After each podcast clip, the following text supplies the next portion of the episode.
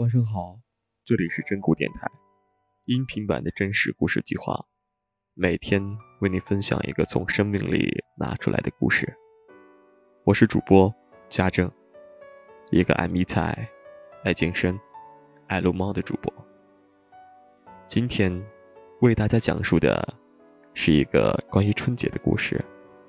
每到春节买车票都十分难买，主人公为了能回家，被迫。和黄牛做了一番交易。我刚辍学时，总想成为一个肥佬。自打到广东以来，我的每一份工作的老板都肥头大耳，这就给了我一个错觉：这个世界是被肥佬所掌握的。在这群肥佬里，我最崇拜的就是我的表叔，因为他最胖。同时，也最有钱。在他工厂做工的时候，我总是想着，什么时候自己才能和他一样。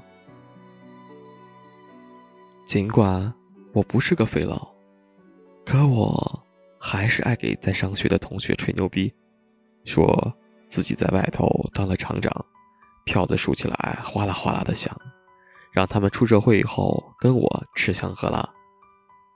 牛逼吹多了，连自己都信，一发工资就大手大脚，到年底穷得叮当响。哪怕如此，我还是拿着手头的钱，跑进美发店烫了头卷毛，想在老家那群土鳖面前现现眼，装个社会人。就在离年假还剩两天的时候，表叔招呼我到办公室。掏出两千块钱拍在桌板上说：“我要把养的鸡带回家，车子已经坐不下了，干脆你留下来收场，这钱给你当伙食费。”我问他：“钱能不能再加点儿？”表叔不高兴了，觉得我贪得无厌，把钱收回去，手往外一撇：“不行。”我赶忙说：“两千块也行。”表叔瞥了我一眼。没再搭理我。算了，那还是回家吧。想着春节假期票难买，我提前请了两天假去广州火车站买票。到了售票点，我卯足了力气扎到售票窗口前，结果人家给我说票没了，要回家就得坐卧铺大巴，可大巴的价格足足是火车票的三倍。要是我爸能补贴我一点就好了。我虽然动了这心思，但是还是不敢开口，因为他要是听说了我没钱回家，肯定会对我冷嘲热讽一番，再押送我回学校念书。我左思右想，有了主意，干嘛不去跟黄牛买票呢？走出售票点，黄牛们就嗅到了我想买票的气息。一群人围上来问我要去哪儿，还有人操着四川口音说是我老乡。我挨个找他们压价，故意把他们报价喊给别人听，希望能借此拿到最低价。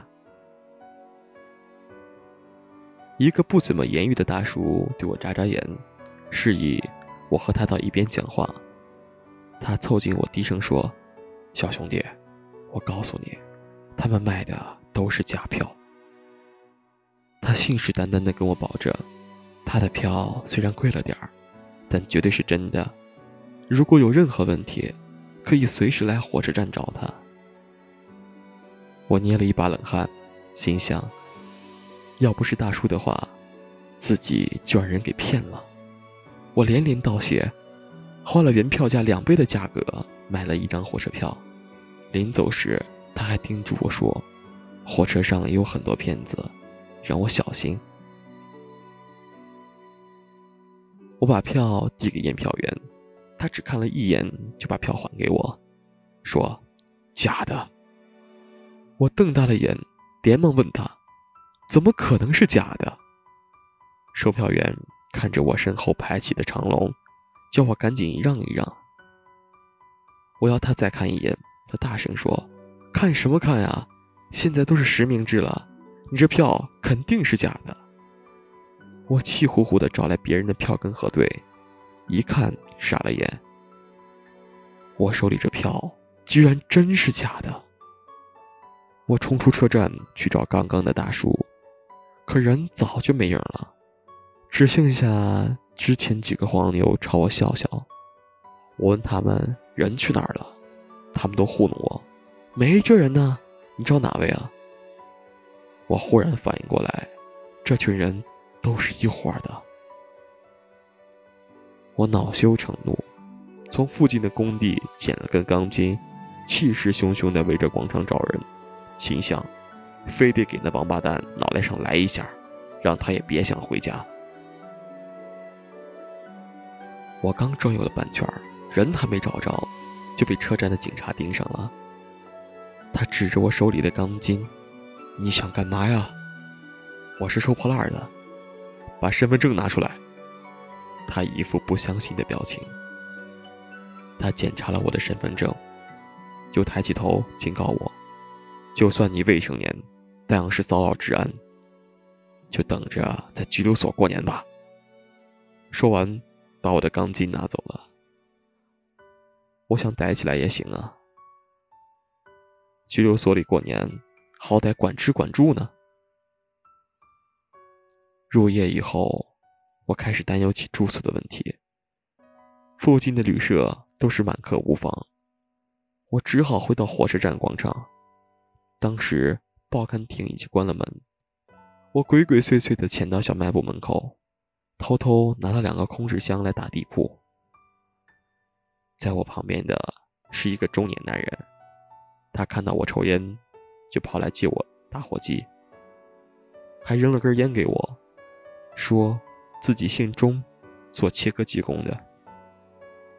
我把白天买到假票的事跟他讲了，他没跟着我一起骂娘，反而劝我：“你还小，不适合出来混社会，现在回学校还来得及。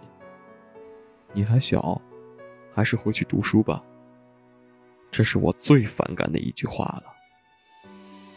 自打我辍学以来，只要我透露出一点孩子气，大人们都要以这句话作为劝告。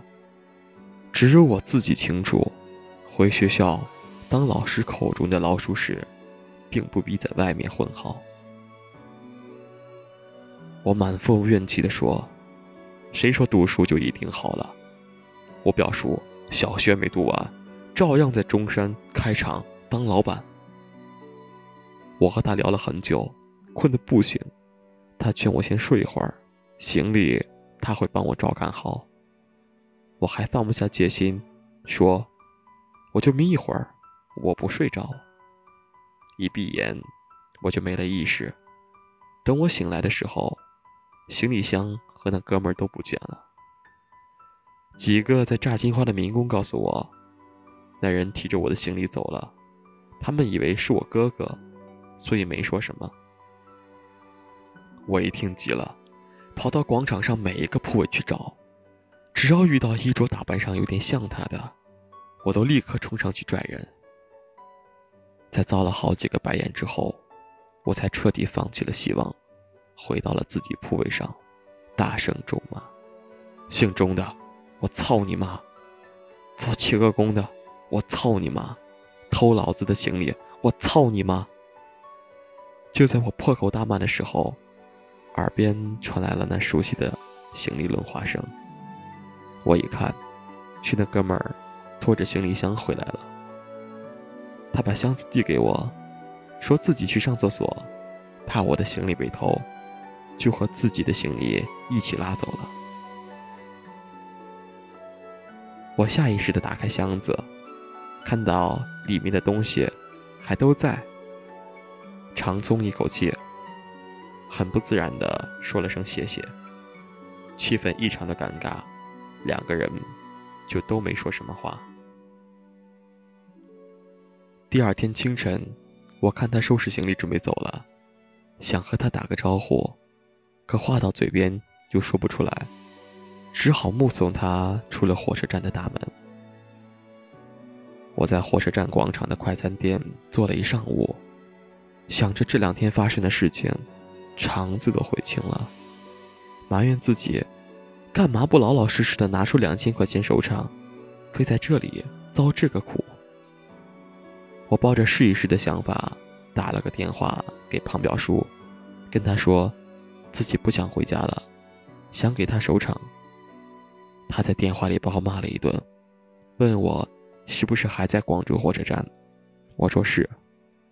他说下午开车绕路过来来接我，跟他一起回家。等到快下午，表叔就载着一车公鸡来了。我把 SUV 后厢里的鸡堆到一边，整出一小块位子，勉强把自己塞了进去。